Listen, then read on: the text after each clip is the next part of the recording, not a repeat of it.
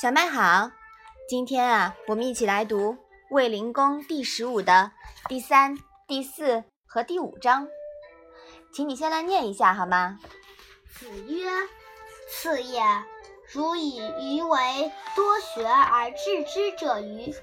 对曰：“然，非鱼。”曰：“非也，鱼一以贯之。”子曰：“由，知德者贤矣。”子曰：“无为而治者，其顺也与？夫何为哉？公己正南面而已矣。”妈妈，“无为而正”是什么意思呀？是指不伪作，不妄为，凡事顺天道而行，得大治。福又是什么意思呢？这里的“福”呀，是一个代词，指他。那正南面又是什么意思呢？我们在《雍也》第六里面有这样一句话：“雍也，可使南面”，是吧？嗯。那么，古代啊，以面向南为尊位，因为天子、诸侯和官员听政都是面向南面而坐的。那么，这里的正南面呀，就是说像北极星那样为政以德，傲视南面。那这几章啊是什么意思呢？孔子说：“四啊，你以为我是知识学得多、记得多的人吗？”子贡答道：“是啊，难道不是这样吗？”孔子说：“不是的，我只是只以一个根本道理为原则，贯彻始终。”孔子说：“有啊，懂得。”得的人太少了。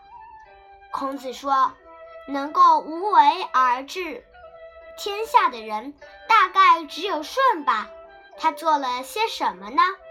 只是庄重公正的坐在天子之位上罢了。”这里呀，孔子讲到了一以贯之，是他学问渊博的根本所在。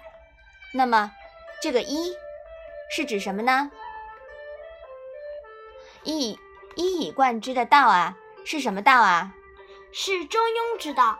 嗯，对，《大学》曰：“物有本末，事有终始，知所先后，则近道矣。”孔子用中庸之道贯穿事物的终始，活学活用，几乎无所不能。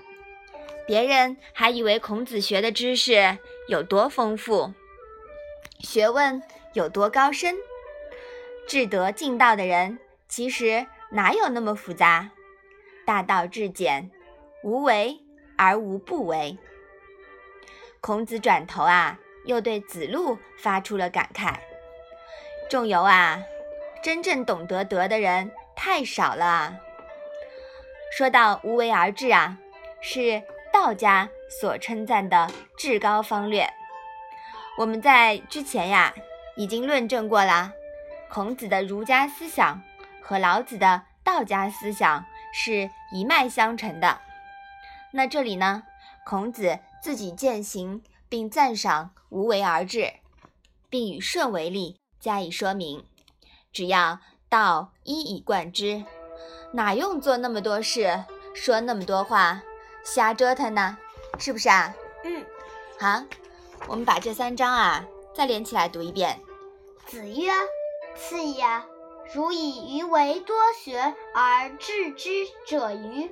对曰：“然，非鱼。”曰：“非也，鱼一以贯之。”子曰：“由，知德者鲜矣。”子曰：“无为而治者，其顺也于？”